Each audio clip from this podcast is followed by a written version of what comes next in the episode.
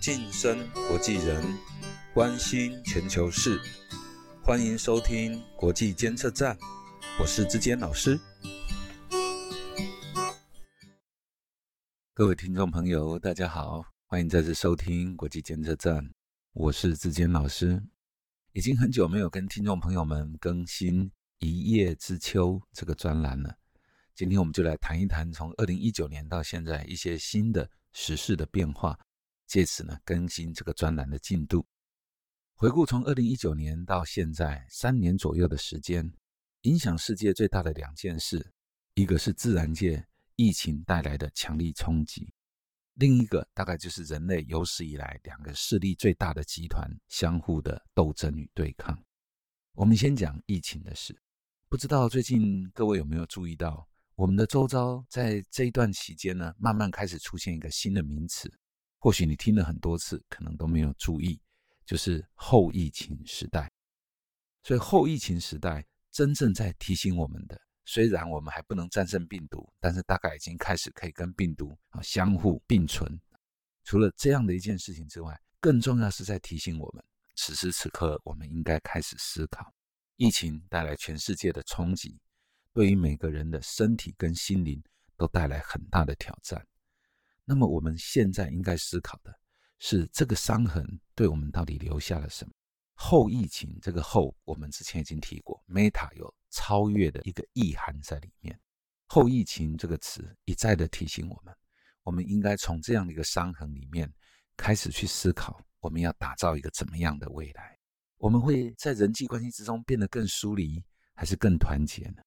我们会更珍惜每一天，还是反而更冷漠的对待我们的生命呢？至少此时此刻，我觉得学生们也应该珍惜，我们可以在课堂上共聚一堂，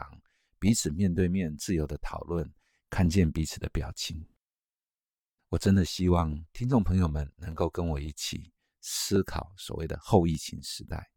我们如何超越心中的这一个伤痕，如何超越这个隔离带来的疏离。我们能够从这样的一个伤痕里面打造怎么一个更好的未来呢？如果有种过田的，大概都知道，有时候为了让果树长得更美、更好、更甜，常常要在果树的身上打下一个伤痕，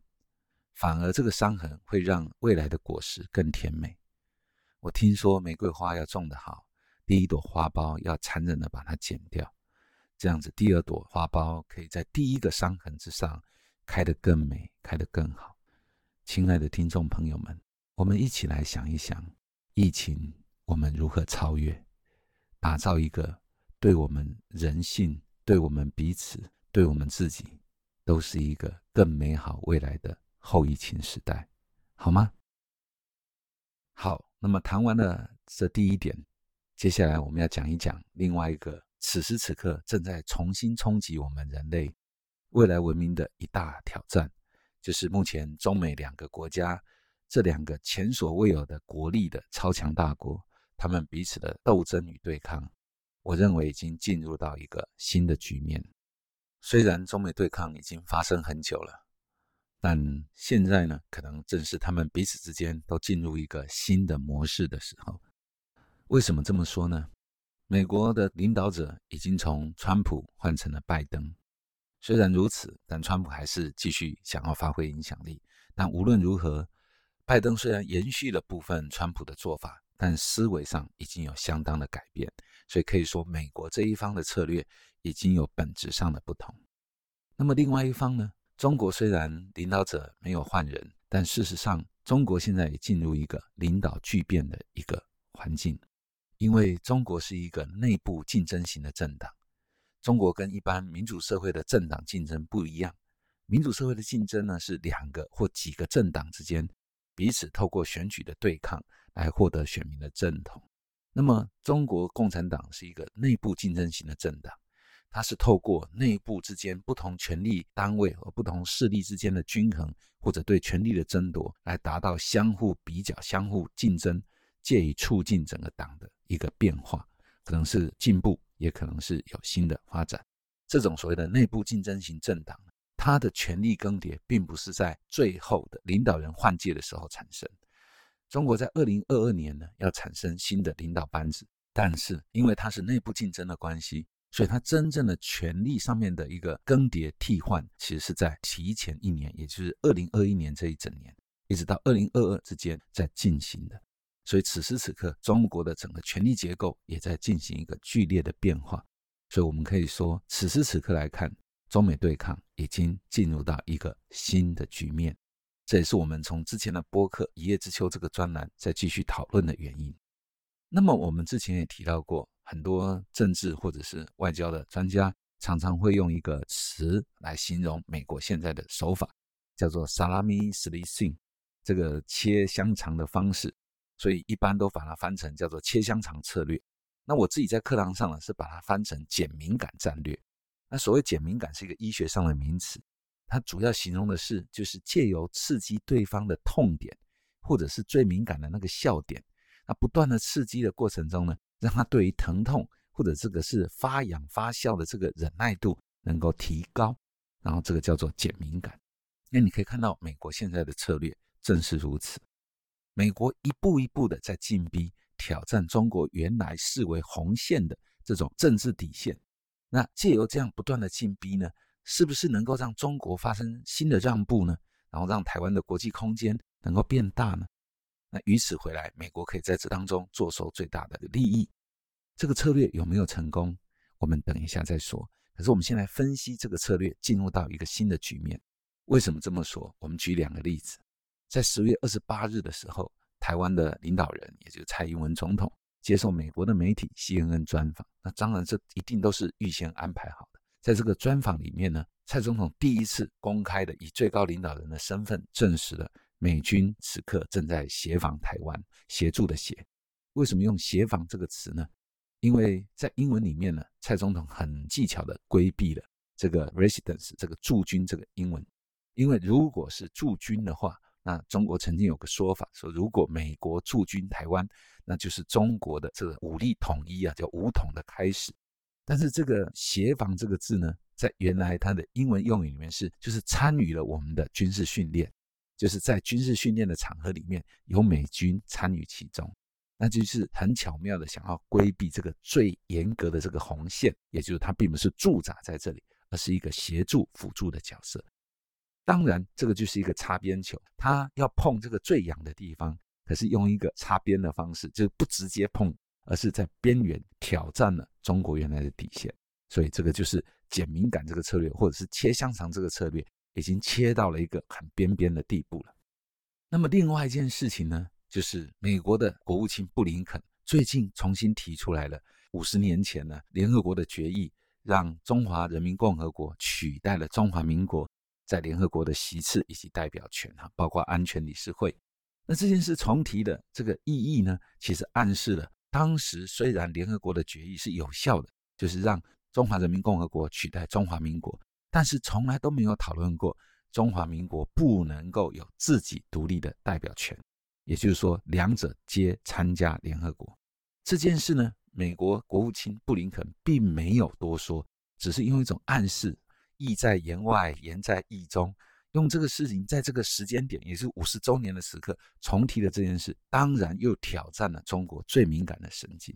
这两件事都可以看得出来，中美对抗呢，美国的这个切香肠政策不仅持续进行，而且已经逼近到红线的最边缘，甚至可以说已经踩在红线之上，只是还没有越过红线而已。那我们如果回过头来看中国的反应，也很值得玩味。中国在这件事上呢，它是有非常强烈的情绪反应，但是行为或政策上却很冷静。为什么？当然是因为中国知道此时此刻还不是撕破脸出手的时候，所以它除了有这种强烈的民族情绪的这种反应之外，实际的政策面呢，反而是比较以包容、容忍的这个角度。那么你可以看得到，其实美国一方面在切香肠、步步紧逼，可是一方面也想要建立新的安全线。一个很明确的例子就是，蔡总统在接受 CNN 访问的时候，不仅证实了美军协防台湾，同时也抛出了一个橄榄枝，说明台湾愿意呢，两岸领导人呢能够会面，避免双方误判。我认为这个橄榄枝呢，与其说是避免双方误判，不如说是避免过度刺激中国。而中国对于这件事的回应呢，其实你可以发现它是冷处理的，他并没有真的对蔡英文总统的说法提出什么真实的回应，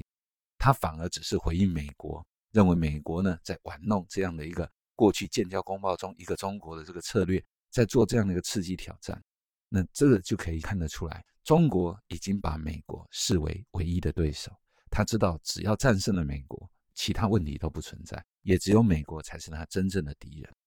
那么，他的行为冷静，是因为知道现在在政治、军事，甚至跟经济上面，都还不足以真正跟美国抗衡。所以，中国可能会从事于长期的发展策略，积极的作为一个长期军力或者是政治力量、经济力量的发展，而不是在这个此时此刻。跟美国做太多的叫板，或者是政策上的较劲，所以我们现在可以说，中美之间走入新的局面是什么呢？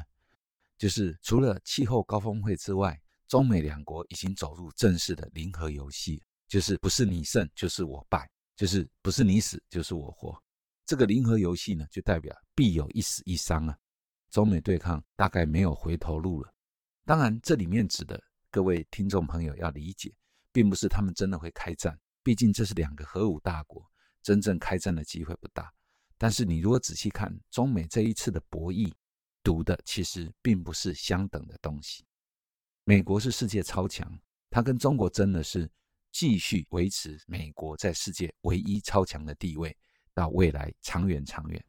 而中国在争夺的呢，其实并不是中国成为超强，因为这个现在还做不到。中国真正在争夺的是把美国从世界超强的地位，也就是美国在亚洲的势力赶出亚洲。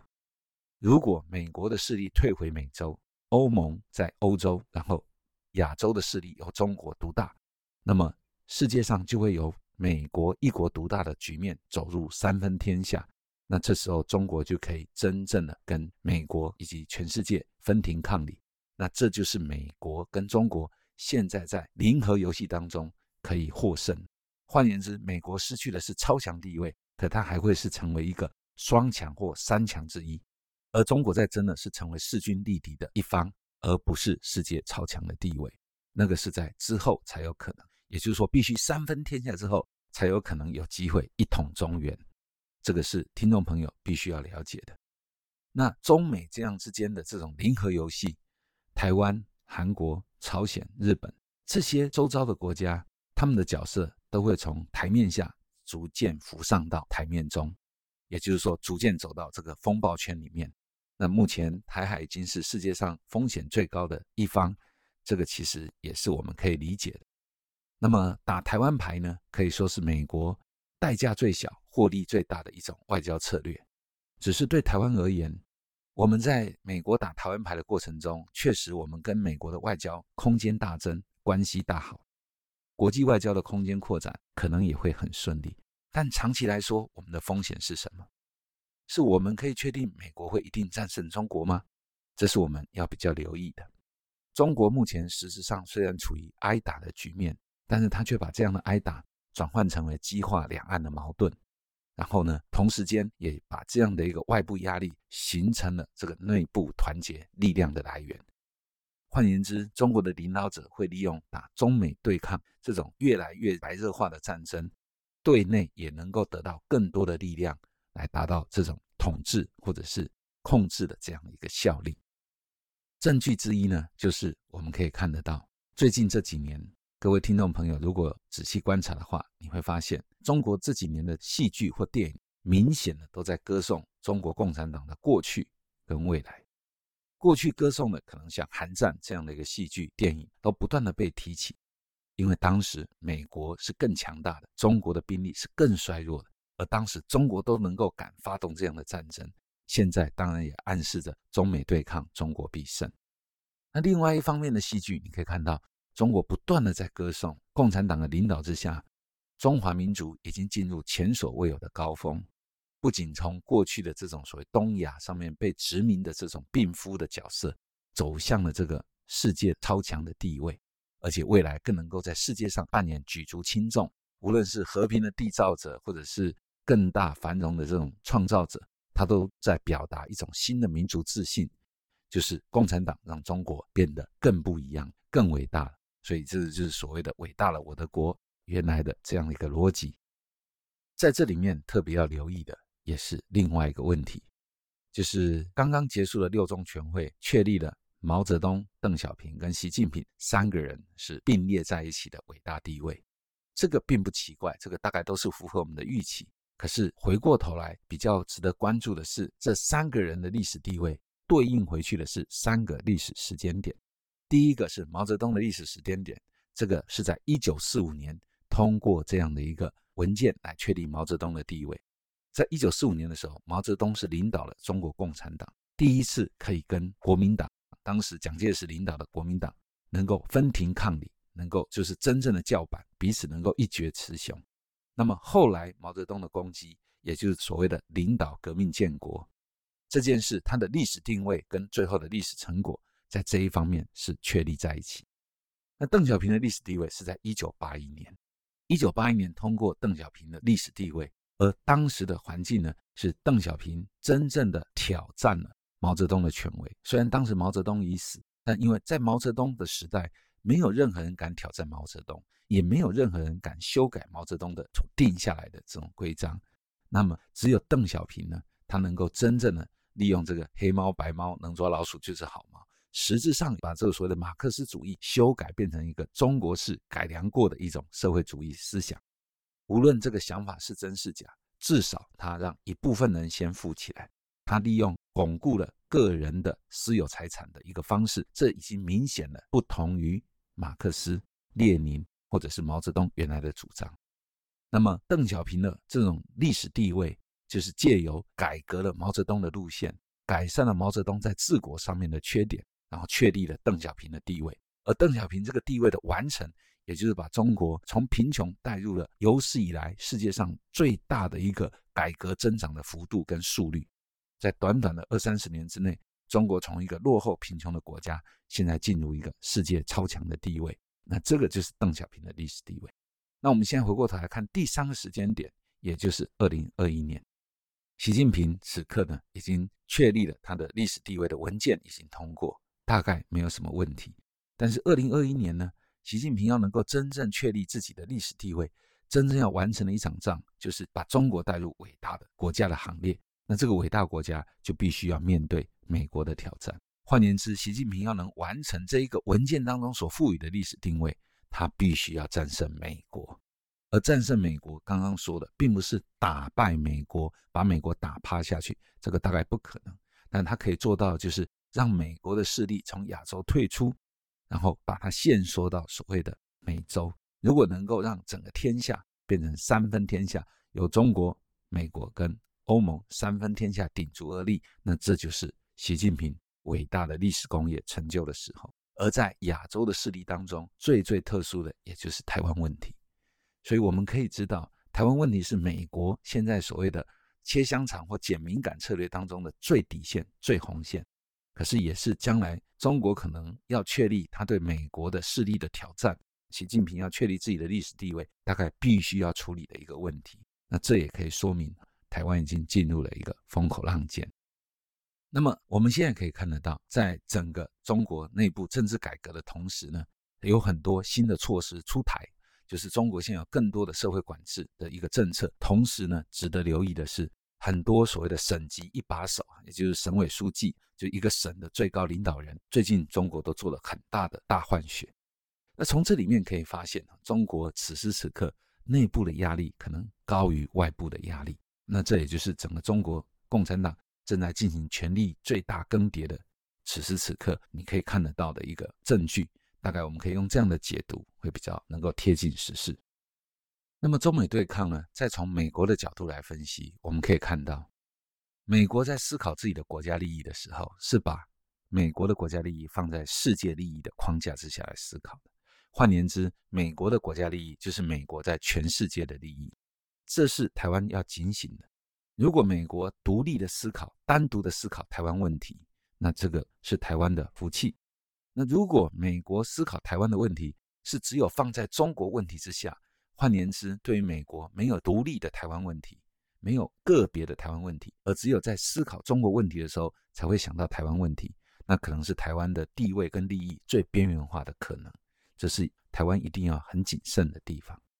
另外呢，从美国的角度来说，美国真正的弱点在哪里？你可以发现，现在是两党政治，美国的民主党跟共和党的对立已经到了如此白热化的地步，双方甚至都诉诸于民粹的这种，就是动员民众想办法来给对方压力。那这件事呢，真的值得我们台湾仔细深思。在这样的民主制度之下，最重要的不是哪个政党当家，至少在我看来，民主政治在此时此刻，从美国的经验来看。最重要的不是哪个政党获胜，最重要的是对于台湾有利的政策，如何在政党的更迭之中，能够有一个持续的延续性，持续延续不断的一直支撑下去，这才是台湾的福气。如果 A 政党当选就更迭了之前政党的内容，B 政党当选之后又把前面的政策再重新翻排一遍，你可以看到川普对于奥巴马，拜登对于川普，这个就是一个非常大的提醒。如果最后民主政治就是两党之间或三党之间相互谴责，然后把彼此的政策批评的一文不值，上台之后又重新来过一遍，那这可能就是我们最大的弱点，因为这样所有外在的敌人都会得到利益，也就是所谓的亲者痛，仇者快。我们现在的民主政治会不会走向这个地步呢？美国是一个很好的借鉴，台湾千万不要走上这样的道路。如果走上这样两党对决，把政党利益高于国家利益，这可能是台湾最危险的时刻。各位听众朋友，如果你真的想要避免这件事，就应该一起散播这样的共识：无论什么政党当选，政党的轮替已经成为常态。所以，政党在竞选的过程当中可以互相攻击，但当选之后，必须要清楚明确的指出来，真正对国家利益能够长远有效。能够最大有效率的促进国家利益，千万不要把政党的利益放在国家利益之上，那绝对是助长了我们敌人的气焰，最后甚至帮助我们敌人把我们自己打败最主要的原因。我们岂能够不谨慎你这件事呢？如果各位能够同意我这样的呼吁，或许我们真的可以开始把这样的一个共识，跟我们周遭的朋友相互的沟通建立。不必再为任何政党摇旗呐喊。我们真正应该爱的是我们的国家。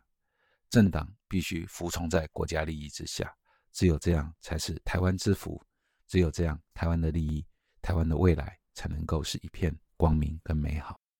我们一起努力吧！国际监测站，我们下周见。